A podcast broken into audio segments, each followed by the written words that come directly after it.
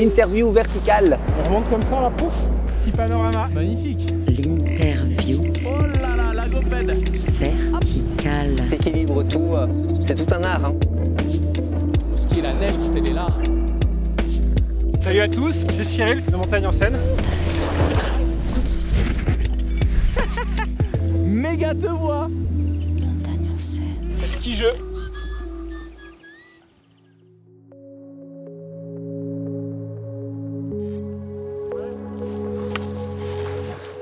Ça va Kiki? Ça va?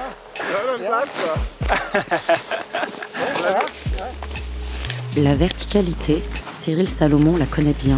Le fondateur du festival de films Montagne en scène en poursuit l'interrogation en partageant avec les acteurs de cette montagne une conversation en mouvement au cœur des terrains de référence de leur discipline. Salut à tous, c'est Cyril Salomon. Et là aujourd'hui, on est au fin fond du Beaufortin pour une interview verticale le maestro Kylian Jornet. Pour cette troisième interview verticale, Cyril accompagne cette fois le multiathlète Kylian Jornet, de passage en France pour courir la difficile Pyramonte, avec sa compagne, la championne de Sky Race, Emily Forsberg. Kylian explique comment le couple de sportifs installés en Norvège entreprend de mener une vie de famille qui respecte les exigences de leur carrière respective Leur terrain de jeu. comment il a vu ses valeurs prendre la forme d'une fondation dédiée à la protection de l'environnement. Et il nous parle aussi de l'éternel renouvellement de son engagement dans des courses hors normes. partager un peu les émotions qu'on vit là-haut. Le faire sur une arête enneigée au cœur de leur terrain de jeu. Et voir tendance à se livrer beaucoup plus. Du coup, là, pourquoi est-ce que t'es pourquoi est-ce que t'es venu dans le Beaufortin là En fait, euh, on on court la pyramide, euh, Émilie et moi. Ouais. Donc, du coup, on est dit, bon, on descend quelques jours avant, comme ça, c'est un peu moins de stress avec les filles, de ne pas arriver la veille. euh, Prends on le temps regarde quoi. un peu ça, ouais. Vous arrivez en fait avec Emily à tous les deux garder une carrière de compétiteur. Oui, en fait, c'est la logistique parce que mes parents, ils habitent à 4000 km. Ouais. Ses parents, ils habitent à 1000 km. Donc, euh, c'est pas le week-end qu'on laisse les filles, quoi. Ouais. Mais normalement, ce qu'on fait, c'est il y a un qui s'entraîne le matin, Ouais. l'autre qui s'entraîne l'après-midi. Et après, euh, quand les filles sont au lit, euh, on fait une deuxième séance euh, quand elles dorment. Mais ouais, ça va. Tous les meetings qu'on fait, on les fait souvent à l'entraînement. euh, logistique, il faut être plus Ouais. suédois qu'espagnol, quoi. D'accord.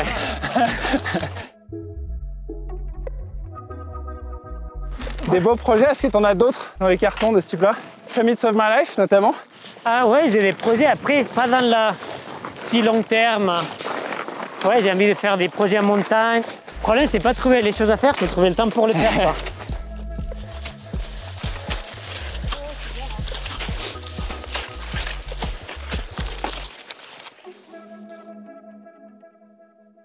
Tu as été quand même beaucoup à l'Everest ces dernières années? Ouais. Alors c'est marrant parce que toi tu habites en Norvège, t'aimes bien quand il n'y a pas trop de monde et tout. Et l'Everest c'est quand même un sommet où c'est quand même assez fréquenté. Qu'est-ce qui t'attire en fait euh, là-bas? En fait, c'est fréquenté au printemps, quoi. Mais l'année qu'on était allé euh, en été, on était à la seule expédition. Donc c'était super beau, être à 5 personnes, une seule personne dans la montagne. Ouais. Donc c'était incroyable. Puis après, on était retourné au printemps côté tibétain aussi. Mais là, c'était vraiment tellement court l'expé. En fait, on avait passé quoi 18 jours là-bas. Donc on était un peu en dehors des autres expés. Donc on n'avait pas cette sensation. Deux années après, j'étais allé en automne. Ouais. Et là, pareil, euh, j'étais toute seule dans la montagne. Il y avait trois expés au début, mais fait, les conditions elles étaient merdiques. Donc euh, ils sont tous partis Jusqu'à quelle altitude? À 8003. C'était super parce que du coup, il y avait tout le monde qui était parti. euh, monter la cascade de glace, ça, ça passait nickel. Bon, j'ai quand même fait- j'ai cassé une plaque qui m'a emporté sur une crevasse. J'ai eu le bol de tomber dans un pont de neige 10 mètres dans la crevasse et que l'avalanche, elle passe sur moi, elle tombe dans la crevasse. Et, et du coup, le lendemain, euh, on a continué à monter, mais il y avait toute la face sud de l'Otsek qui était partie une grosse avalanche. Ouais. Du coup, euh, j'ai monté un peu dans des éperons rocheux pour éviter la neige. C'était incroyable, c'était super beau. Et après, ouais, les derniers printemps, là, l'ambiance n'est pas terrible. Ah ouais. Ouais. Il y a beaucoup de monde, mais bon, après, c'est que sur une bois, que sur euh, trois mois l'année. Donc, euh, le reste du temps, les restes des bois, t'es tout seul, quoi. Ouais. Donc, euh, Toi, c'est un truc que tu as envie de retourner faire, retourner tenter? Peut-être, ouais, c'est sûr que c'est une voie qui, où, où la traversée, c'est une chose qui est magnifique, mais à notre altitude, en fait, c'est très facile de faire des PowerPoints, c'est très facile de faire sur la carte. Donc, moi, je pense c'est mieux d'avoir des projets, mais aller faire ce qu'on peut faire et puis après expliquer, parce qu'expliquer vraiment, c'est science-fiction. Donc, euh, ouais, on peut s'entraîner pour faire des choses, pour être Ouais. en forme. Après, il faut trouver les conditions, il faut trouver qu'on est capable de faire des choses. Donc, c'est très facile à rêver sur le papier, euh, mais il faut agir, il faut faire des choses. Quoi.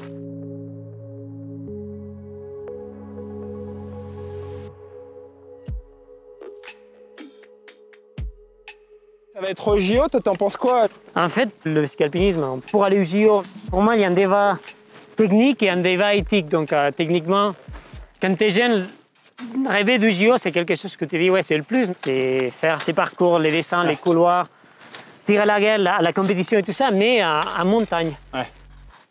Mais bon, si pour aller au JO, on doit faire des pistes d'amé ou des parcours artificiels, pour moi, c'est pas du ski alpinisme. Et après, il y a le débat aussi un peu éthique. euh, que ouais, je sais que le CEO il est en train de faire des changements. Mais si on regarde les derniers endroits où ils ont choisi les places, ah bon, il faut qu'ils changent beaucoup. Donc, euh, donc euh, il y a ces débats qui est encore là. Tout, toute la vanoise, la grande casse Ouais. Oui. Ah, c'est dément le panorama. Toi, c'est ça, les besaces. Il y a un petit couloir au milieu entre Ah les deux dents. Ça, t'es- la pyramide qui s'était montée euh, une année. Ouais, Ouais.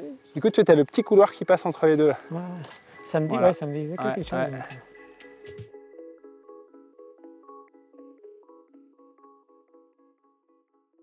Là, enfin, tu vas faire des courses un peu euh, comme la hard rock aussi.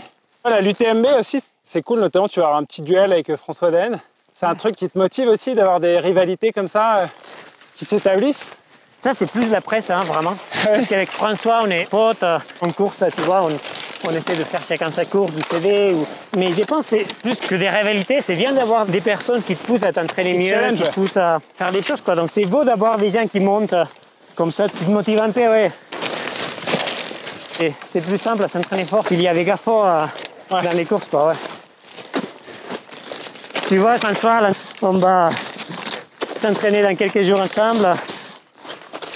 Le ski alpinisme, j'aime bien dans les compétitions suivre les sprints et tout ça, mais, mais cet esprit, euh, l'esprit coéquipier du ski alpinisme, pour moi, il faut que ça reste.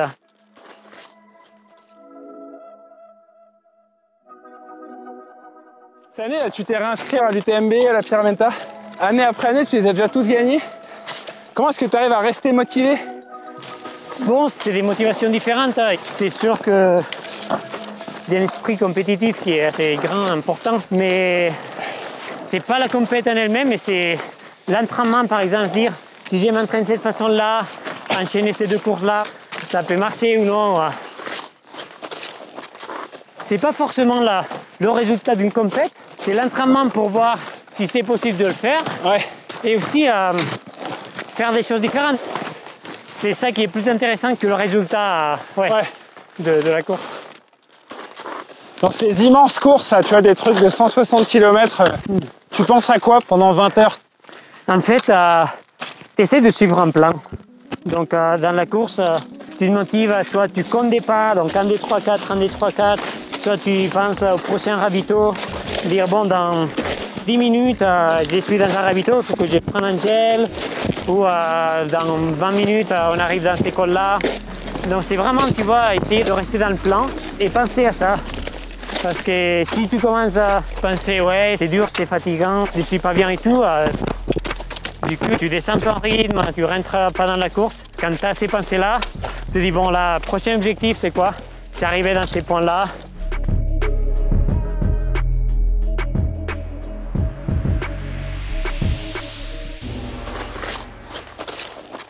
En haute altitude, comment est-ce que tu arrivé à garder le rythme euh, au-dessus du 1000 Bon, tu gardes pas vraiment le rythme, tu, tu fais ce que tu peux, quoi. C'est la lutte tout le temps, mais en fait, là-haut, tu comptes vraiment les pas. Tu dis 1, Ouais. 2, 3, 25, euh, petite pause, on Toi, t'es recommence. arrivé à aller jusqu'à 25 Ouais, tu commences à 100, Ouais. et tu descends jusqu'à 25 euh, là-haut, ouais. Tu sais à quelle vitesse au dénivelé de heure t'allais euh, au-dessus du 1000 En fait, ça dépend des conditions parce que l'année où il y avait la poudreuse jusqu'à là, tu peux avancer jusqu'à 30 mètres par heure. Ouais, C'est ouais. pas beaucoup. Avec des bons conduits, je pense que jusqu'à 8003, on arrivait à avancer à 150 mètres par heure. Et au-delà de là, beaucoup plus lentement. C'est difficile à notre altitude de compter la vitesse parce que ça dépend tellement des conditions On dit, ouais. que ouais, c'est. Tu penses toujours à avoir les bons conduits et ça arrive jamais donc. Ouais. En montagne, en fait, soit c'est des longs passages un peu euh, monotones, trouver des petites motivations, tu comptes les pas ou des choses comme ça. Ou après, il y a des passages techniques, donc du coup là, tu es vraiment concentré sur l'instant présent. En fait, tu passes de, de l'un à l'autre, tout le temps, ouais. Si aucun flocon ne ressemble à un autre, il n'en tombe cependant jamais bien loin. Sur l'arête ouest du Grand Mont, pourtant peu fréquenté, Kylian et Cyril rencontrent alors François Daen, légende du trail, quatre fois vainqueur de l'UTMB, pour une rencontre au sommet improvisée entre deux des plus grands trailers de l'histoire. Il y a des touristes sur cette arête. Ça va François Heureux On fait l'interview verticale avec Kylian. T'as remonté par, depuis le bas ou par ici? Une grande journée, puis Ah bien, ouais. Eh, c'est incroyable. Bah, c'est par où toi Ah, en fait, on a fait une grande journée, on a descendu euh, vers, euh, vers la forêt. À plus ça À une prochaine.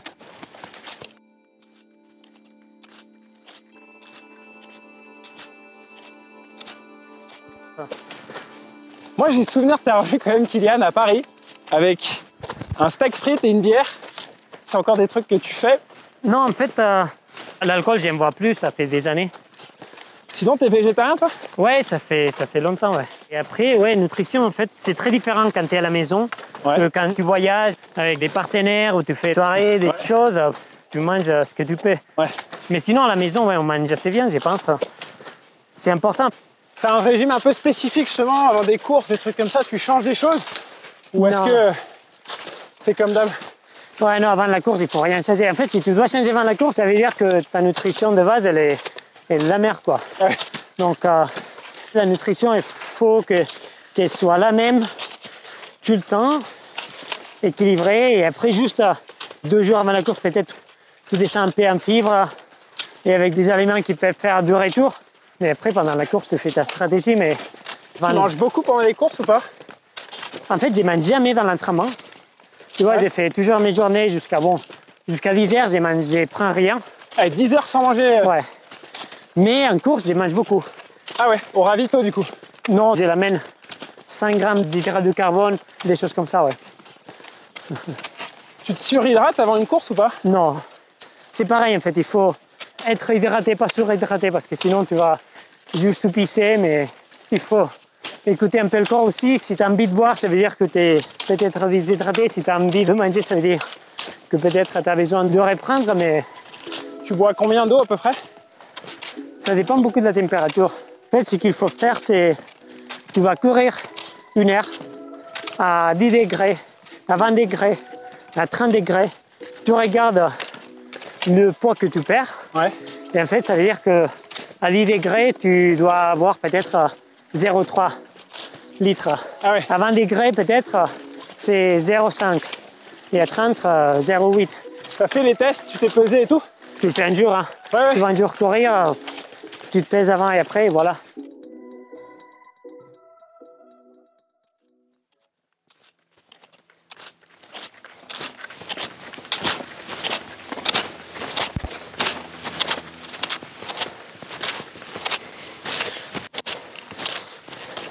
On t'a vu quand même faire des couloirs à ski vraiment très très engagés.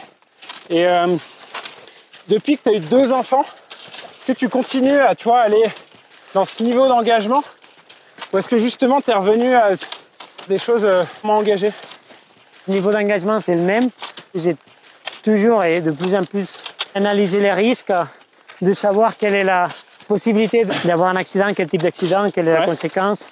Être conscient, en fait. euh, Il y a un moment que je sais que il y a 50% de possibilité d'avoir un accident, d'accord? J'ai pu l'accepter ou non, mais c'est ma décision. Et je pense que ça n'a pas changé avec les enfants. Mais par contre, euh, avec les enfants, il y a plein de choses qui ont changé. euh, je ne vais pas prendre la bagnole et faire 30 heures d'affilée. euh, Ah ouais.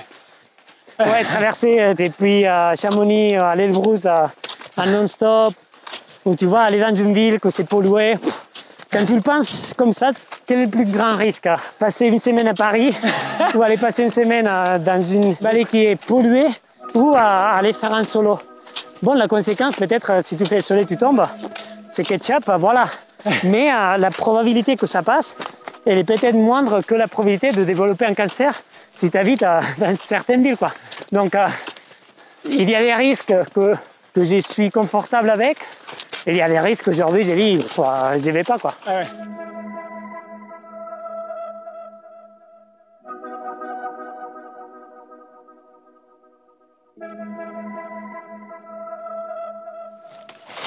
Et ça t'arrive de t'entraîner avec euh, la fille sur le dos ou pas pour avoir un peu de poids? Euh, bon, c'est pas l'entraînement, mais on va skier ensemble, là, ouais. Pour leur donner le goût? Oui, oui, et puis, ouais, elles aiment bien. hein. Déjà, Ouais. elle commence à skier toute seule, là, mais ouais, elle adore dans le sac à dos. Elle aime bien la poudreuse, quoi. Ouais. Donc, euh, Toutes tes performances et tout ça, c'est un truc qui t'a amené quand même pas mal de notoriété. Est-ce que tu as été un peu en Norvège euh, quand même aussi pour fuir ça? Moi, je suis quelqu'un qui est très introverti et passer du temps avec du monde, ça me fait dépenser beaucoup, beaucoup d'énergie.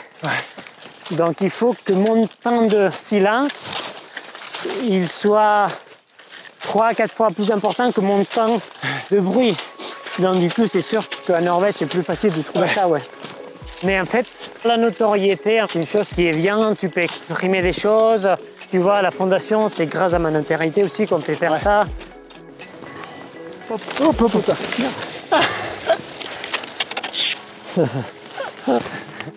Ouais, il faut que j'achète un sac à dos pour la course parce que là, ça j'ai bricolé juste euh, pour pouvoir m'entraîner, mais On a failli perdre six kilos. ouais, là, ça va aller mieux. Tu as eu envie de lancer ta propre marque?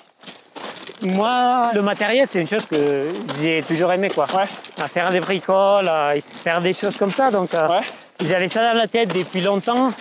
Et puis, des convictions peu différentes aussi, et l'opportunité de le faire. Et j'ai pensé que c'était le moment aussi. euh, j'avais plein d'idées, euh, et il fallait juste euh, ouais, trouver le bon moment pour le faire. C'est sûr que c'était pas facile. Donc, au bout d'un moment, il faut Bah se Après, décider. c'est, c'est beaucoup de taf quand même, j'imagine. De lancer une marque en tant qu'athlète, tu arrives à trouver le temps. On essaye, non. C'est comme tout, hein, c'est comme euh, passer du temps avec les gamines, s'entraîner. Il faut prioriser. En fait, il y a, on sait qu'on a tellement d'air, il y a plein de choses qu'il faut dire non. Je pense une chose que j'ai appris dans les dernières années, c'est à dire non et dire bon, euh, aujourd'hui je vais rester en montagne, je vais rester faire des choses et le reste. euh, Et il faut juste savoir à quoi on dit non et à quoi on met du temps. Quoi.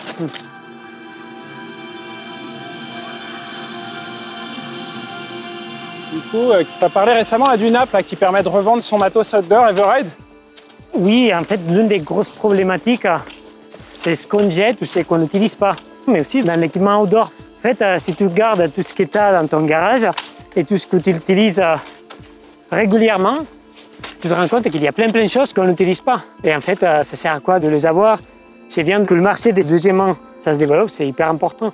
Et pour ça, il faut que ça soit facile, qu'il soit aussi facile d'acheter du neuf qu'acheter un, un deuxième main. Et en fait, euh, des applis comme euh, Everride, euh, c'est vraiment prolonger la vie de l'équipement d'une façon qui est hyper simple. Et il faut des initiatives comme ça. Il nous faut moins avoir, il nous faut que la production elle descende, mais que ces vêtements, ces équipements, ils durent plus longtemps. ouais. Tu es quand même assez attaché à, à travers ta fondation, notamment euh, la protection de l'environnement. C'est vrai qu'on sait que les marques d'outdoor, c'est quand même difficile de vraiment respecter. Qu'est-ce que toi tu as envie de faire pour euh, créer une marque euh, qui soit assez respectueuse de l'environnement? Bon, je pense que déjà, il faut être honnête. euh, et on sait que n'importe quelle activité qu'on fait, on a un impact. Et si on continue à la faire, il faut déjà savoir quel est l'impact. C'est comme dans l'alimentation, dans le transport. On a une empreinte, il déjà la connaître, voir qu'est-ce que nécessaire, où est-ce qu'on peut améliorer. Donc, euh, essayer de faire le mieux qu'on peut. On sait, on bah, est jamais parfait parce que ça n'existe pas. Parce que dès qu'on fait quelque chose, on, en emprunte. La fondation, d'où c'est venu? Qu'est-ce qui a été le déclic en fait? En fait, il y a eu deux déclics. Le premier, c'était. On a pu voir que en fait, un athlète, euh, il fait une activité qui est très égocentrique, donc euh, il s'entraîne, il met des ressources pour sentir une émotion de gagner ou de faire un résultat. Donc, du coup, on s'est rendu compte qu'on pouvait utiliser le côté médiatique et nos capacités euh, pour quelque chose qui pouvait aider une partie de, de cette société-là. Donc ça, c'était un déclic. Et, et l'autre, c'était en fait à dire, bon, c'est bien de parler du climat, de l'environnement sur les réseaux, mais est-ce qu'on peut faire quelque chose de plus? Et je me suis dit que la meilleure façon de faire, c'était mettre des ressources, donc euh, déjà mes ressources, mais aussi Ouais. ma voix euh, sur ça, et c'était avec la création de la fondation. ouais. Ah ouais. Mais oui, je pense que si on a la possibilité de le faire, si on a une capacité euh, économique de mettre des sous de côté, c'est bien de le faire pour des choses qui ont un du impact au-delà de nous. Quoi.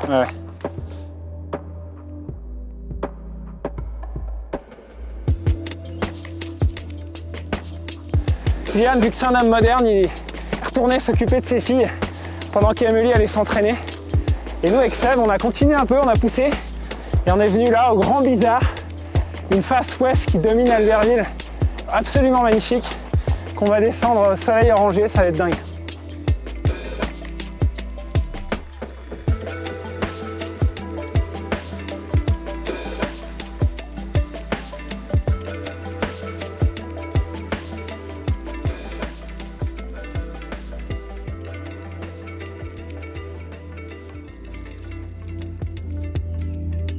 Merci à Kylian Jornet d'avoir emporté cette conversation sur les sommets du Beaufortin. L'interview verticale est un podcast produit par iEvents pour le festival Montagne en Seine, en tournée mondiale deux fois par an, en novembre pour la Winter Edition et en avril pour la Summer Edition. Le podcast a été créé, porté et enregistré par Cyril Salomon, accompagné de Sébastien Montaz. Il a été coécrit, réalisé et produit par Laurie Galigani. Pouvez nous déposer quelques étoiles sur les plateformes afin de nous soutenir. Et rendez-vous bientôt à la verticale. Merci